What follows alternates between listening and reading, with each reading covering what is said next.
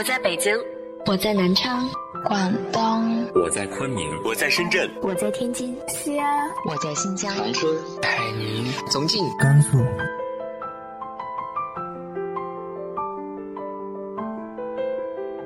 这里是 FM 幺八零八四，昨天的你的现在的未来，我是主播背着吉他的蝙蝠女侠。无论你在哪儿，这里都有我的温暖等你。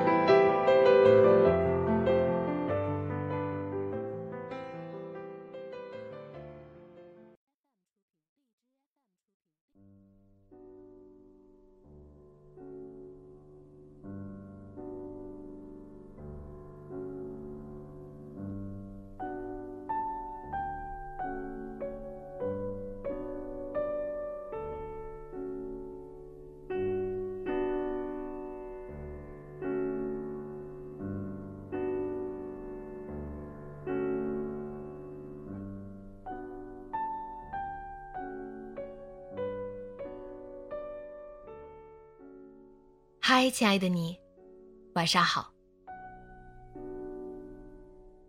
当我们想要达成一个目标的时候，方法和方向同样重要。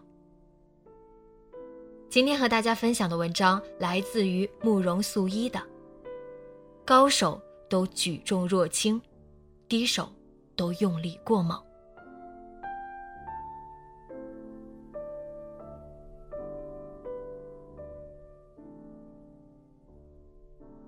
作为一个以写字为生的人，每天上午是我雷打不动的写稿时间。这天，正对着桌面上的空白文档发呆时，一个朋友给我发来了微信：“慕容，你最近状态是不是不太好啊？”我是那种死鸭子嘴硬的人，想也没想就回答说：“没有啊，还好吧。”他发来一个流汗的表情，可我觉得你状态有点问题啊。我心里咯噔一声，问他何以见得？他发来一长串话，大意是：我看你最近的文章都散发着一股浓浓的焦灼气息。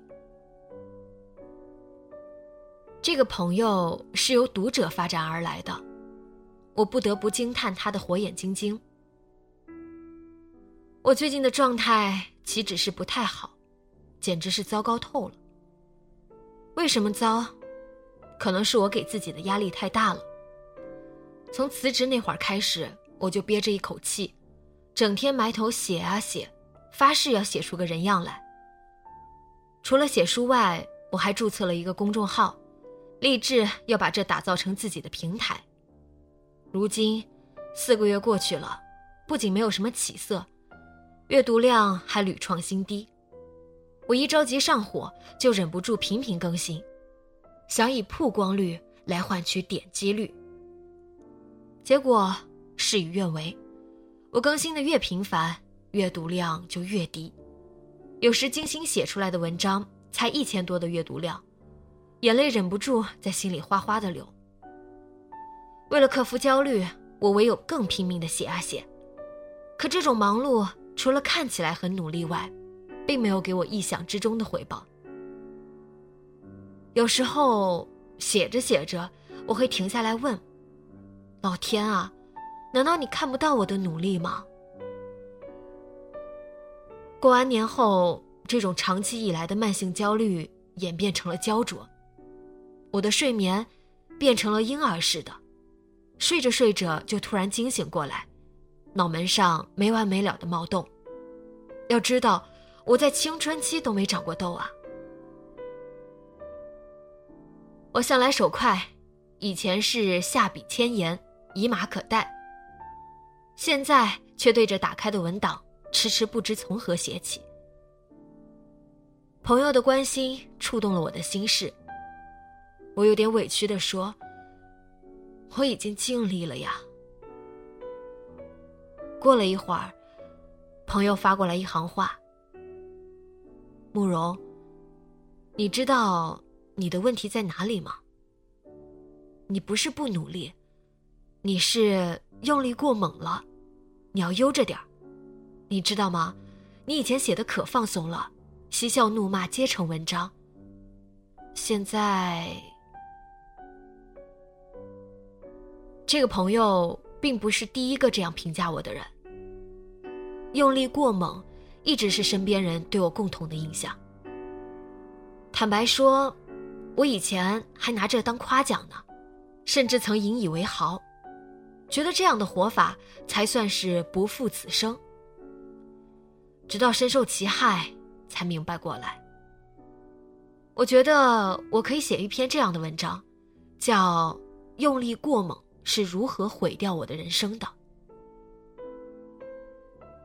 说到用力过猛的害处，可能很多人还不太明白，因为所有鸡汤都在告诉你要做个狠角色，要倾我所有去生活。殊不知，努力也要掌握好分寸，用力太甚的话，一不小心就会弄巧成拙。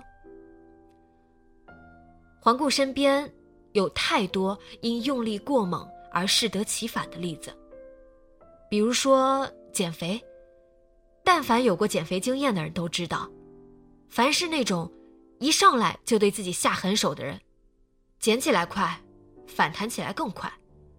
认识一个姑娘就是这样，不知从哪儿学来的二十一天减肥法，那二十一天内基本只吃草，喝白开水，一个周期下来，少说也能瘦个十几斤。但过了二十一天后，怎么都挡不住想吃肉、想吃甜品的诱惑，没多久就把自己吃的滚圆了。再比如说学习，以前读书的时候，我就发现，那种读起书来恨不得头悬梁、锥刺股，晚晚都要开夜车的同学们，成绩往往不会太好。那些迷恋一个月英语口语速成。二十天读完二十本书的人，往往只是三分钟热度。学霸们基本不开夜车，爱读书的人从不会想着一天就要读完一本书。还比如说，恋爱，那些情路坎坷的姑娘们，往往都是爱起来用力过猛的。萧红就是如此。我是萧红的粉丝，但不得不承认，她在感情上有些过于炽烈。她不是不爱萧军，而是太爱他了。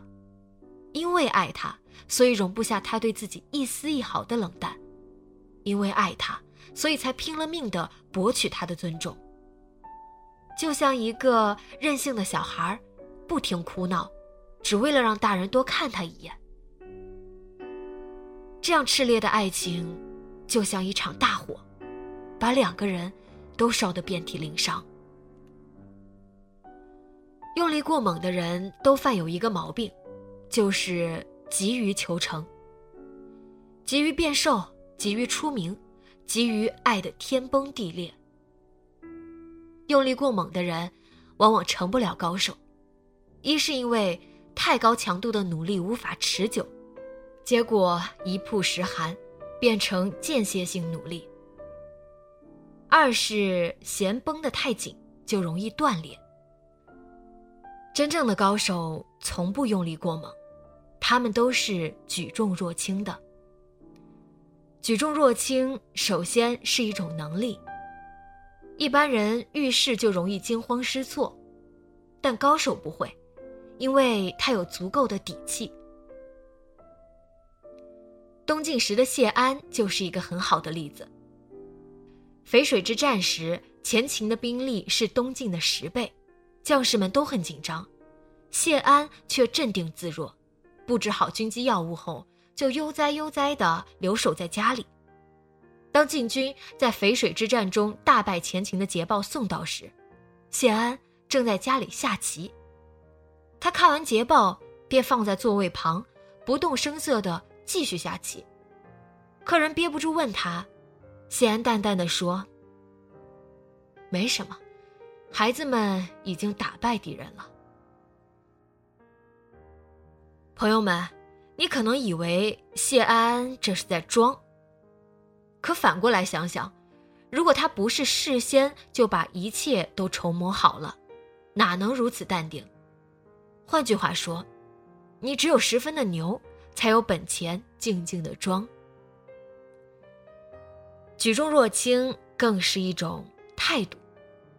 我的偶像一书就是这样一个举重若轻的人。很多写作者都被如何写出传世之作而苦恼。一书的高明之处在于，他不拿自己的才华当回事，不会因为深信自己是个天才，就咬着牙卯足了劲儿想写出一部绝世之作来让众人羞愧，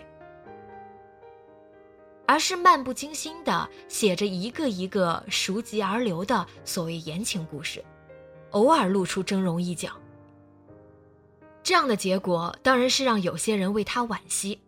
觉得他原本可以写出更好的作品，可那又有什么关系？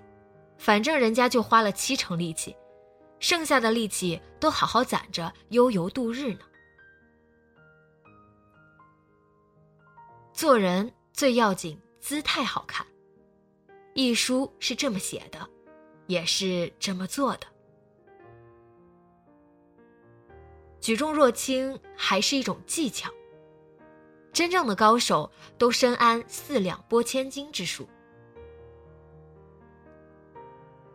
他们懂得以己之长克敌之短，擅长占领大家都轻视甚至忽略了的市场。我一个朋友就是这样，他创过很多次业，前面几次都失败了，后来他总结经验，认为那是因为他闯入的领域高手如云。很难杀出重围。这之后，他转而投身饮品界，理由是这个领域鲜见高手。结果，果然做得风生水起，碾压了众多同行。高手们不是不努力，而是懂得如何高效而聪明的努力。就好比练武功，低手们都在用蛮劲。高手们都在用巧力，低手们总是忙于学各种花拳绣腿，希望能多掌握几门功夫。高手则踏踏实实的修炼着内功，一招功成，飞花摘叶皆可伤人。低手们在乎短期目标，总以我一天做了多少事沾沾自喜。高手们在乎长期目标。不在于一天做了多少事，而在于每天能坚持做多少事。他花的时间远远比你少，他的姿态比你好看，他的效果还比你好得多。这就是高手和低手的区别。那么，低手如何修炼成高手呢？不妨来看看剑魔独孤求败的成长历程。他一生共用过四柄剑，第一柄是一柄青光闪闪的无名利剑，凌厉刚猛，无坚不摧；第二柄是紫薇软剑，三十岁前所用；第三柄是玄铁重剑，重剑无锋，大巧不工，四十岁之前是值横行天下。第四柄是柄已腐朽的木剑，原因是独孤求败四十岁后不至于物，草木竹石均可为剑。从利剑到软剑，再到木剑，看来所有从低手到高手的人都要经历这几重境界。我们简化一下，分为三重境界。第一重是举轻若重。分不清重点，眉毛胡子一把抓，在无关紧要的小事上耗费太多精力。第二重是举重若重，你很想集中精力做好一件事，也费了全力去做，但就是做不好。第三重则是举重若轻，做什么都如庖丁解牛，游刃有余。你到达了哪重境界？我估摸了一下，自己大概刚刚进入第二重境界吧。离举重若轻还差得太远。不过没什么，人生是场长跑，起跑摔一跤，跑得偏一点都不要紧。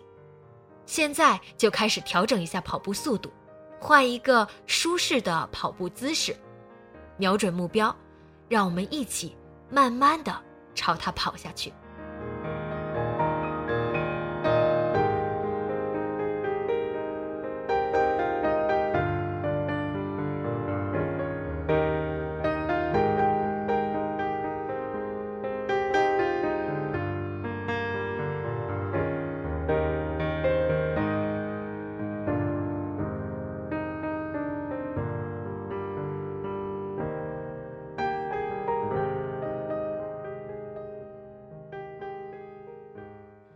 你有没有从那些急于求成的过往中吸取经验教训呢？